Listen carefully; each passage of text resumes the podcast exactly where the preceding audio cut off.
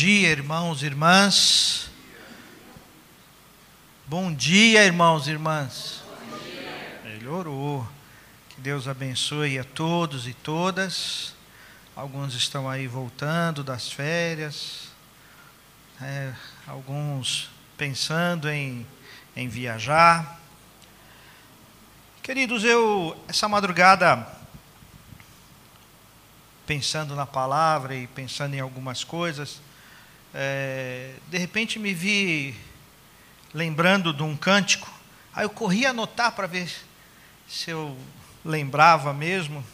Vamos ver se os irmãos conseguem lembrar comigo. É um cântico antigo. Até pensei que fosse do Inário, mas não é do Inário. Procurei ali no Inário, não é do Inário. Vamos ver se os irmãos conseguem lembrar comigo.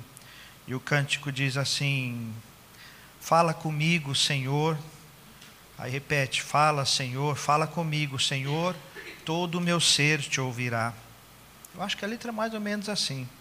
Enche os meus dias de amor, transforme em graça o meu viver. Dá paz ao meu coração, dirige o meu caminhar. Alguém lembra? Ninguém lembra. Nem o seu João que está aí hoje com a gente. Lembra? Ele diz assim: Fala, Senhor, fala comigo, Senhor.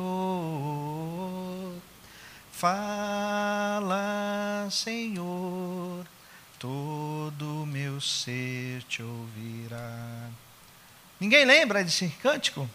A dona Terezinha ia lembrar, hein, Estélio? Ela ia conhecer. Enche os meus dias de amor, transforma em graça o meu viver, dá paz ao meu coração dirige o meu caminhar. Ninguém conhece? Então pronto, ensinei um cântico novo para a igreja. Pronto. A Mara conhece. o João Mário conhece, pelo menos alguém lembrou.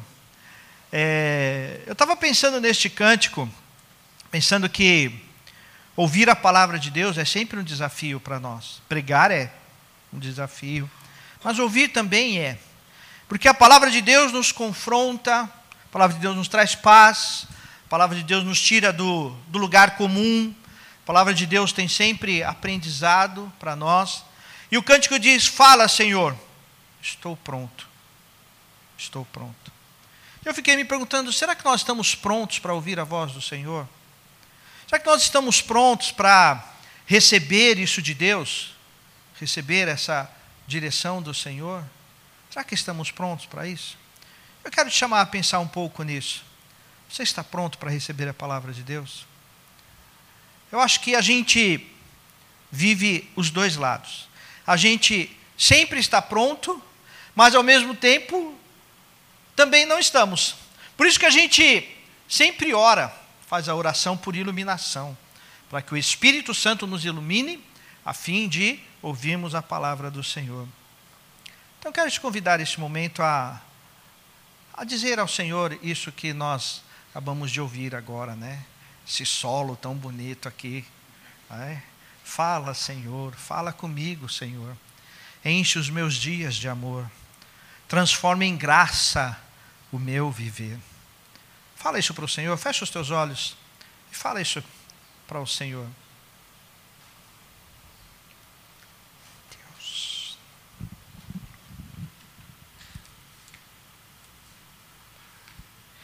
Senhor, fala agora ao nosso coração, Pai.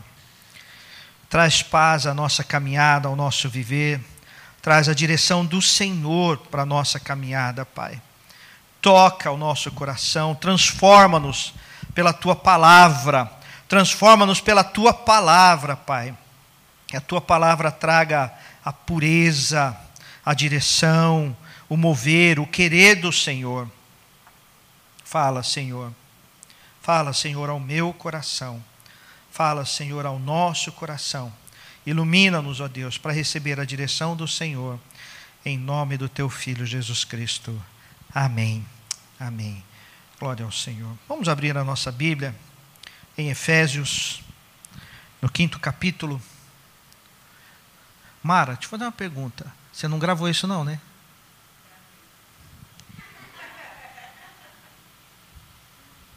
Efésios, no quinto capítulo.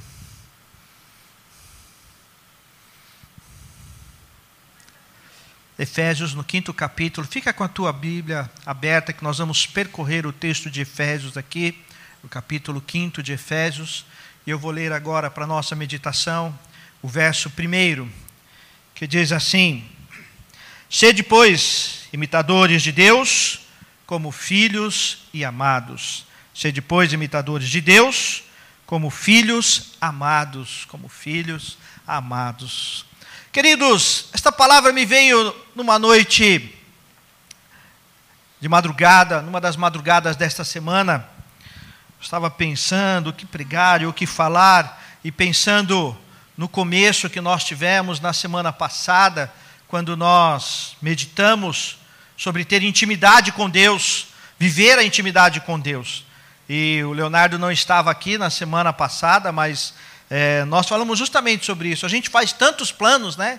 É, geralmente começamos até com estilo de, de cabelo diferente, uma roupa diferente, com uma prática de esporte diferente. Temos tantos planos, mas não colocamos como prioridade ter intimidade com Deus.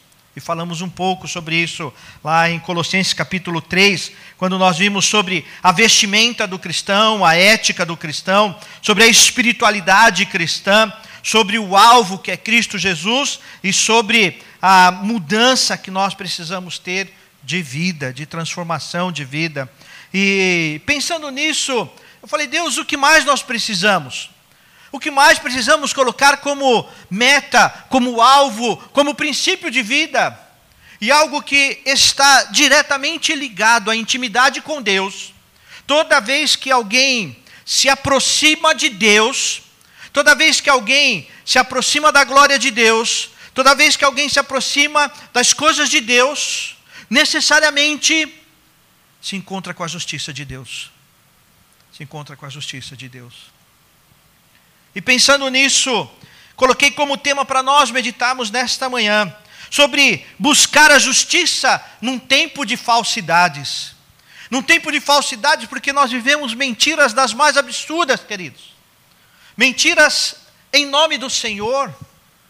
Ultimamente está rolando aí pela internet o discurso de que é, você, ou nós, ou cada um de nós, somos o ponto fraco de Deus. Tremenda falácia como se Deus tivesse um ponto fraco e como se nós fôssemos o centro da glória de Deus.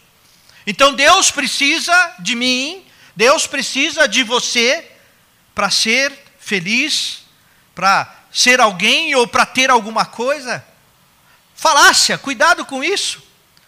E uma após a outra, e confundindo o povo de Deus e tentando confundir o povo de Deus. Mas nós precisamos viver a verdade, viver a justiça do Senhor. E falando de intimidade, o Senhor trouxe ao meu coração, e eu quero dizer, o Senhor trouxe mesmo, eu não pesquisei, não foi um estudo e eu cheguei a isso, o Senhor trouxe ao meu coração. Este verso, quando fala, sede depois imitadores de Deus, como filhos amados. Eu estava pensando que a minha família sempre diz, quando eu e o Leonardo estamos juntos, Principalmente nesses dias que o Leonardo estava deixando o bigodinho. Ele estava bonitinho de bigodinho, né? Não, mas a namorada mandou mais do que eu, né? Tá certo. Ele ouviu mais a namorada do que eu, tá certo. Mas o Leonardo com bigodinho, aí a gente encontrando com a família, todo mundo falava: é a tua cara, é o teu jeito, é igualzinho a você. E aí outro dia eu peguei um, uma foto, me mandaram uma foto minha do tempo do exército, magrinho, magrinho. E, e alguém olhou para o meu rosto e falou assim: é a cara do Leonardo. É o Leonardo escrito. E eu fiquei pensando nisso, e pensando no texto, imitadores de Deus como filhos amados. Interessante isso. Eu tive a oportunidade, eh, no final do ano, na época do Natal, de me aproximar um pouco da mãe da Andréia. E aí eu descobri por que, que a, a diaconisa Andréia é a Andréia. Por causa da mãe dela. Gente, igualzinha. Igualzinha, eu olhava para ela e falava, estou conversando com a Andréia. Mas estou conversando com a Andréia. bem alegre, expansiva. E, e se você olhar para a sua família, você vai ver que é assim. Chega a ser assustador. Quando a gente olha para o filho e de repente você vê o filho ou a filha reproduzindo exatamente aquilo que nós somos. Né? O irmão está ali, está até pensando, né? O irmão está até pensando, mas chega a ser assustador que eu falo, meu Deus, misericórdia. Né? E às vezes a gente tem uma proximidade tão grande com a pessoa que no discipulado e no cuidado a gente pega o jeito da pessoa, não é? Por exemplo, aí lá no impacto principalmente a gente fala assim, olha a Gabizinha aí, né? Parece a Gabizinha. Isso nos faz pensar que intimidade com Deus tem a ver com essa filiação. Filiação tem a ver com intimidade. São duas coisas que caminham juntas. E é interessante que o texto diz assim: como filhos amados. Então quer dizer que eu, eu, sou filho de Deus, e por ser filho de Deus, e eu tenho tanta intimidade com Deus, que naturalmente eu começo a fazer as coisas de Deus, como os nossos filhos. Você não fala para o seu filho, filho, olha, mexa a mão como eu mexo, use os lábios como eu uso, ande como eu ando. A gente não faz isso, mas os filhos nos imitam. Se eu tenho intimidade com Deus, como filho amado de Deus, eu passo a imitar a Deus a andar como Deus, a seguir os passos de Deus, a seguir as palavras de Deus. E a palavra do Senhor é palavra de justiça. É palavra de justiça. E o que eu quero falar com vocês nesta manhã é do resultado daquele que anda com Deus, daquele que tem intimidade com Deus, daquele que já trabalhou e tem tido atitudes proativas a fim de ter intimidade com Deus. E qual é o resultado disso? Como que o que acontece e o que pode ao mesmo tempo ativar a justiça de Deus na nossa vida? Vamos olhar para o texto, vamos caminhar pelo texto. E o verso segundo vai nos levar à primeira característica que ao mesmo tempo nos impulsiona a ser mais parecidos com as coisas de Deus e com o reino da justiça de Deus. E o verso segundo diz assim: E andai em amor, como também Cristo nos amou e se entregou a si mesmo por nós, como oferta e sacrifício a Deus em aroma suave. Olha que maravilhoso.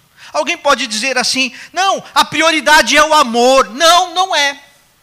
Esse texto me mostra que não é. O texto me mostra que a prioridade é seguir Cristo Jesus, é andar como Cristo. E quando eu ando como Cristo, a justiça de Deus brota no meu coração e eu vou amar como Cristo amou, e não o contrário. A nossa vida cristã, a nossa postura de justiça, de vida e de poder, precisa ser resultado desta caminhada com Cristo Jesus, desta caminhada com o Senhor. E é interessante também que o texto diz que a si mesmo ele se entregou por nós. E a gente fala assim, ser parecido com Cristo. Ah, que maravilha! Como eu quero, que gostoso! E eu quero ter esse aroma suave. Imagina o perfume de Cristo. Sabe qual era o perfume de Cristo? Conforme o texto, a lógica do texto. era perfume, era cheiro de holocausto. Você lembra o que é holocausto?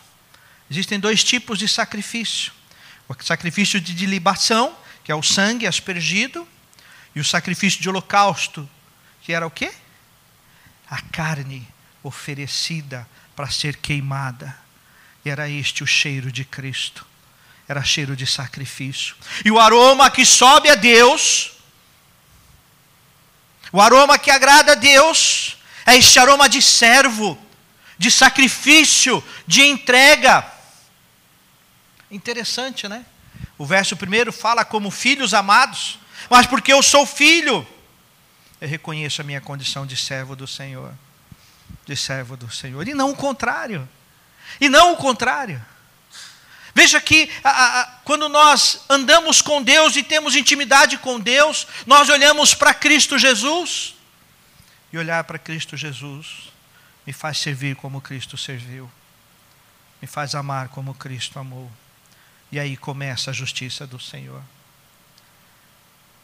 Quando eu penso num tema, e eu penso em buscar a justiça, num tempo de falsidade, a gente vive num tempo de muitas acusações, de muitas brigas, muita, muita peleja, um contra o outro, por razões que não são as razões da palavra de Deus. Mas aqui o texto nos ensina que a justiça, a justiça do reino de Deus começa quando eu reconheço que sou servo do Senhor. Quando a minha vida, isso é justiça. Isso é justiça de Deus sendo implantada. Isso é justiça de Deus sendo colocada. Quando eu reconheço e eu vivo para Cristo Jesus, estou disposto que a minha vida seja entregue por sacrifício ao Senhor. Nós vivemos num tempo, queridos, onde muitos discursos, como esse que eu citei no começo, discursos do eu, discursos do ego, discurso da comodidade, discurso do conforto, e nunca na palavra de Deus ser cristão foi algo cômodo, foi comodidade, foi tranquilo, nunca. Olhando para a palavra de Deus, nunca foi. Todos os homens de Deus, quando você puder ler a história, leia a história. Veja na história como viveram e como morreram os heróis da fé. Dá uma olhada lá em Hebreus capítulo 11. Todos eles perseguidos. Todos eles ao fio da espada, cortados ao meio, arrastados até a morte, por causa do Evangelho. Por causa do Evangelho. Buscar a justiça de Deus é entender que o melhor aroma que eu tenho que oferecer a Deus é o aroma de sacrifício, é o aroma de, de entrega, de total entrega ao Senhor. Eu li algo esses dias sobre o calendário, o calendário do ano, que já foi, já soltaram o calendário do ano. Aí alguém disse assim: olha, o calendário do ano é o seguinte: janeiro o pessoal reclama do do calor. Fevereiro é tempo de reclamar que não tem dinheiro para viajar no carnaval. Aí março é tempo de reclamar da chuva, abril é tempo de reclamar não sei do que, maio é tempo de reclamar não sei do que, e assim, cada mês é algo para reclamar. E a gente traz isso para dentro da igreja, a gente traz isso para dentro do nosso convívio cristão, e nos esquecemos que somos servos do Senhor. Ser filho de Deus é reconhecer que precisamos viver como servos. Mesmo que minha vida seja consumida, mas consumida pelo Evangelho, para o Evangelho e para a glória do Senhor. Segunda coisa que nós precisamos aprender, está lá no verso terceiro até o sétimo verso, eu quero ler. Diz assim: Mas a impudicícia e toda sorte de impurezas, ou cobiça, nem sequer se nomeio entre vós como convém a santos nem em conversação torpe, nem em palavras vãs ou chocarrices, coisas essas inconvenientes, antes, pelo contrário, ações de graça. Sabei, pois, isto: nenhum incontinente ou impuro ou avarento, que é idólatra, tem herança no reino de Cristo e de Deus. Ninguém vos engane com palavras vãs, porque por estas coisas vem a ira de Deus sobre os filhos da desobediência. Portanto, não sejais, aqui na minha Bíblia diz, não sejais participantes com eles. Sabe do que esse texto está falando? A justiça de Deus começa quando nossa vida é holocausto, é sacrifício ao Senhor, mas continua quando acontece na nossa vida mudança, transformação, arrependimento. É preciso acontecer isso. e vivemos num discurso de inclusão que não é o discurso da justiça de Deus. Mas a justiça de Deus, que está presente o amor de Deus, é aquela: vem como você está, vem da maneira como você está, o Senhor te recebe. Mas o Senhor diz: vá e não peques mais. Tanto que o apóstolo Paulo faz aqui uma lista de situações e, e a, a mudança, a transformação precisa ser tão real que ele diz no verso terceiro que não é nem para ser dito, falado, nem se nomeie entre vós, nem se fale entre vós certas coisas que fazem parte daqueles que não vivem o reino de Deus. Mas veja que isso começa com cada um de nós, começa comigo e com você, com a nossa postura de mudança com a nossa postura de mudança. Então, quando nós falamos de justiça de Deus, nós precisamos entender que eu preciso ser a mudança que eu espero. Você precisa aprender isso. Você precisa ser a mudança, a justiça que você tanto espera. Precisa começar em você. Discurso é fácil. Discurso, um monte de gente sabe fazer. Um monte de gente sabe falar. Mas o texto está falando de mudança de vida, de transformação de vida. Seja a mudança, seja você a justiça que você tanto espera. Se você precisa ver justiça na tua igreja, seja você o canal dessa justiça, o canal do reino de Deus, o canal do sacrifício do Senhor. Se você precisa ver essa justiça dentro do teu trabalho, seja você exemplo no trabalho. Exemplo no trabalho. Mas às vezes existe muito, muito crente envolvido com coisas que não convêm e que não deveriam sequer ser citadas, mas são aceitas. Né? Eu sei que a gente tem aí dificuldade com o imposto de renda. Você pode tentar enganar o, o leão, não é assim que falam? E, e olhe que hoje em dia está difícil, hein? Mas você pode até eh, conseguir, mas o Senhor você não engana. Quer justiça? Quer falar de justiça social? Comece a você ser justo.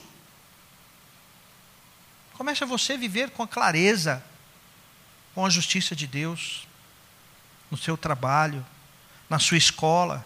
Quer falar de justiça? E só chega atrasado na escola,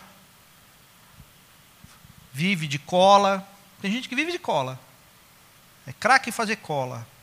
Né? Fica, gasta mais tempo fazendo cola do que estudando. Seja a justiça que você espera, que você prega. Você precisa de justiça dentro da tua casa? Seja você. Olha que interessante, quando a gente fala de justiça, sempre a gente pensa em grandes discursos e grandes movimentos, mas a palavra de Deus está dizendo que começa em mim. Quando eu sou filho de Deus e eu entendo que a minha vida é sacrifício para o Senhor e eu vivo mudanças. E as mudanças em mim vão começar a influenciar com a justiça de Deus o meio que eu vivo, o meio que eu estou. Isso pode até levar tempo, mas começa com você. Começa com você. Mas existe um terceiro mover da justiça de Deus, do reino de Deus, de, de quem é filho do Senhor, lá no verso oitavo até o décimo verso, diz assim: Pois outrora eres trevas, porém agora sois luz no Senhor, andai como filhos da luz. Porque o fruto da luz consiste em toda a bondade e justiça e verdade, provando sempre o que é agradável ao Senhor.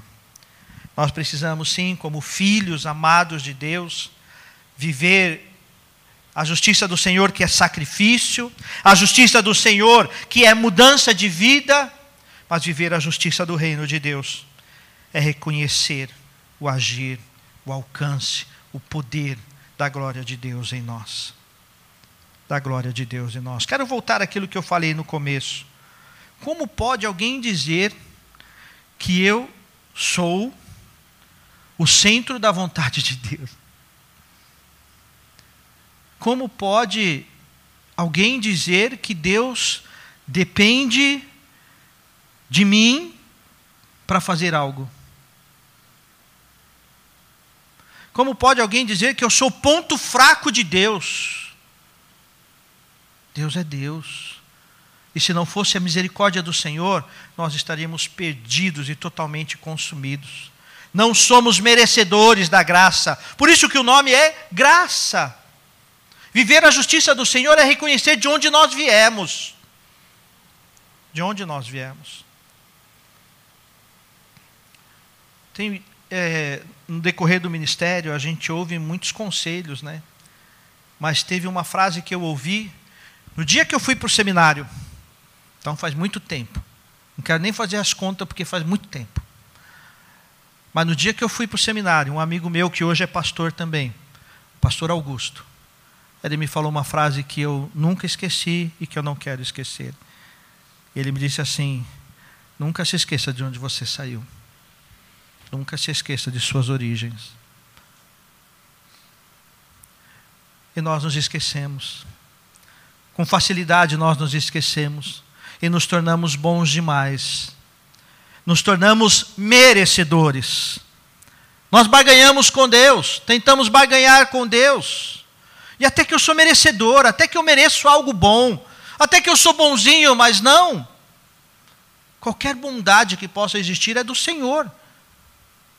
Então nós precisamos aprender todos os dias da nossa vida olhar para trás e lembrar é a graça do Senhor, é o mover do Senhor.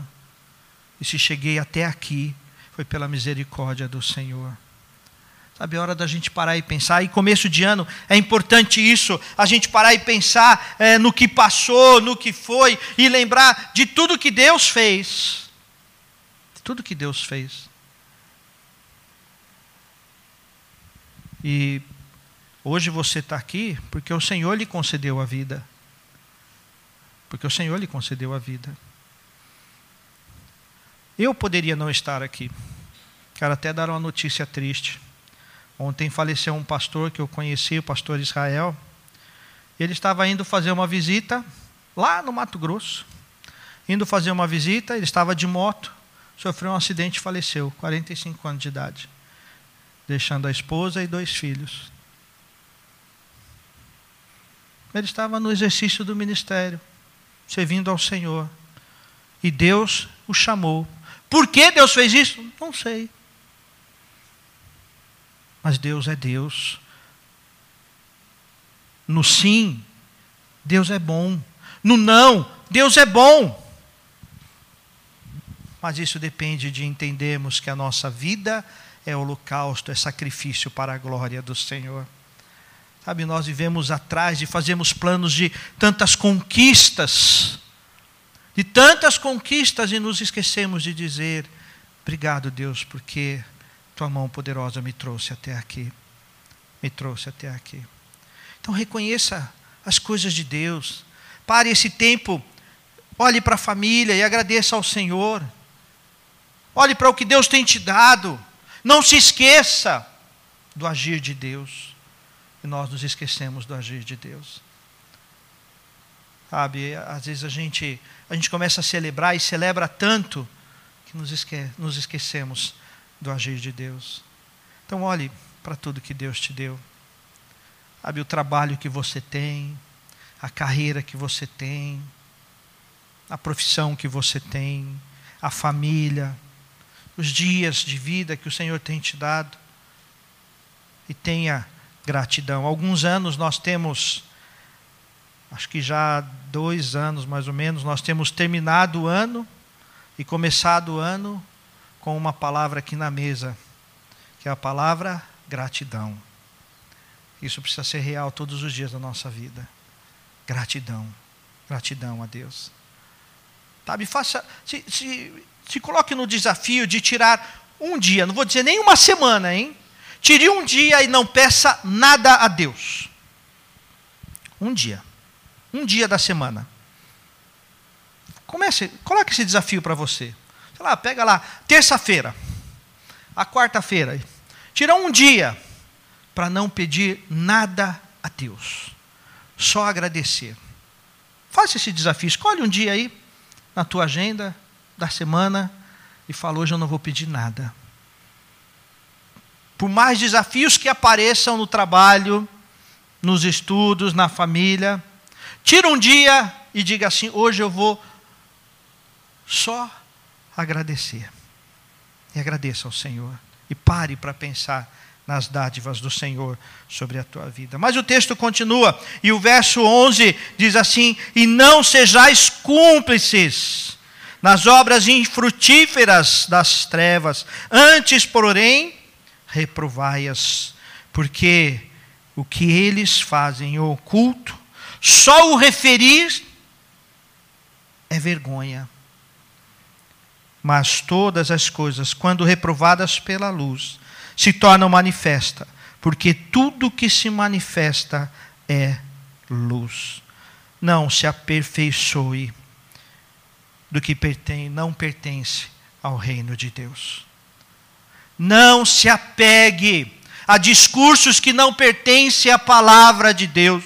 Não se apegue, por mais bonito, por mais libertador que pareça. E o diabo tenta fazer isso no nosso meio. Discursos que parecem discurso de amor, mas não é o amor de holocausto, de sacrifício, de entrega e de mudança de vida, de propósito de vida para o Senhor. Por isso nós precisamos tomar cuidado. Nós precisamos viver alertas. Infelizmente, precisamos viver alerta. Porque no nosso meio tem corrido muita conversa e muita coisa que não é reino de Deus, que não é justiça de Deus. Coisas que, como o texto diz, nem é, é, só o referir, só o falar disso é vergonha. Deveríamos ter vergonha de tais coisas, mas essas coisas passam a ser possibilidades na nossa vida, possibilidades na vida do cristão. Mas viver em justiça do reino de Deus é quando eu me afasto do mal. Até mesmo, como a palavra de Deus diz, até mesmo da aparência do mal. Da aparência do mal. O texto é tão claro. O verso 12 diz: Porque o que eles fazem em oculto, o só referir é vergonhoso. É vergonhoso. Então, para viver a justiça do reino de Deus, para viver a justiça da vontade de Deus, nós precisamos fugir do mal, fugir realmente do mal e viver a justiça, viver a luz, viver o poder do Senhor.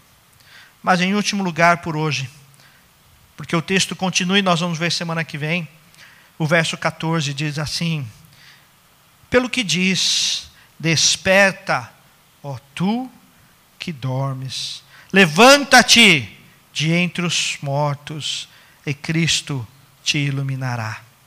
Desperta. Desperta. Ele está falando de avivamento espiritual, de riqueza espiritual, de viver as riquezas do reino do Senhor, viver as riquezas do reino da justiça, do reino de amor, do reino do Senhor. Busque a justiça nesse tempo de falsidade mas com despertamento espiritual. E a igreja precisa disso. Como igreja, nós precisamos disso. Na sexta-feira, nós vamos começar a ter vigília de oração. Vamos começar a orar, começar a clamar. E um dos propósitos é clamar para que exista avivamento, despertamento espiritual. Tem muita gente cheia de despertamento emocional, despertamento social, sociológico, de muitos estudos, de muito conhecimento, mas está faltando despertamento espiritual, avivamento, sair das trevas viver a luz, viver a glória do Senhor. E isso depende de você. Isso é algo que você pode fazer e você precisa fazer. Então, viver a justiça do Senhor, quando tudo que nós vimos aqui, e até o momento de tudo que nós vimos, nós percebemos claramente que é algo que depende de cada um de nós. Sempre quando a gente fala de justiça, eu penso em buscar que o outro deixe de ser injusto, que o outro fale a verdade, que o outro viva, viva a verdade. Mas isso aqui é para cada um de nós, a começar por mim. Se eu quero justiça, eu preciso viver a justiça do Senhor. Eu preciso viver a justiça do reino do Senhor. E nós precisamos, queridos, desse despertamento espiritual. E nós vamos começar a orar. E esse ano vai ser esse ano de oração. Vai ser ano de clamor ao Senhor, de buscar ao Senhor por esse despertamento espiritual da igreja. Às vezes somos, como o apóstolo Paulo diz, como meninos, levados de um lado para o outro por todo o vento de doutrina. E toda doutrina um pouquinho diferente que aparece, todo discurso um pouquinho diferente que aparece, somos levados de um lado para o outro e nos esquecemos da palavra de Deus. Mas a palavra de Deus é viva, é eficaz, é sólida e é a nossa única infalível regra de fé e prática. Despertamento espiritual tem a ver com voltar à palavra de Deus, coragem para viver, para ouvir e viver a palavra de Deus. Receber e viver a palavra de Deus. Querido, nós vamos continuar, porque o apóstolo Paulo fala nesse texto mais coisas. Ele vai até o capítulo, o sexto capítulo, até o verso uh, eh, 9, falando sobre princípios de justiça daqueles que são filhos de Deus. Então, semana que vem nós vamos falar um pouco mais sobre esse mesmo texto. Então, leia o texto em casa. É tempo de meditação, é tempo de reflexão é tempo de olhar para trás e, e dizer: existe em mim a justiça do reino do Senhor? Neste mundo de falsidades, neste grande emaranhado de mentiras e de falácias, de meias verdades, que são mentiras inteiras. Como que você está no meio disso tudo? É hora de parar e pensar, e refletir, e buscar a vontade do Senhor. Feche os teus olhos agora e fale com o Senhor. Fale com o Pai. Você quer a justiça do Senhor? Seja a justiça de Deus. Você quer ver justiça? Viva você a justiça do Senhor. Se coloque diante do Senhor agora. Pense na sua postura no trabalho, com aqueles que são subordinados a você, sua justiça dentro de casa, sua justiça dentro da tua escola, da tua faculdade, dos teus estudos. Tem vivido a justiça do Senhor? Ou você tem vivido para os reinos do teu coração? É hora de buscar a verdade. A palavra de Deus é desafiadora. Coloque diante do Senhor.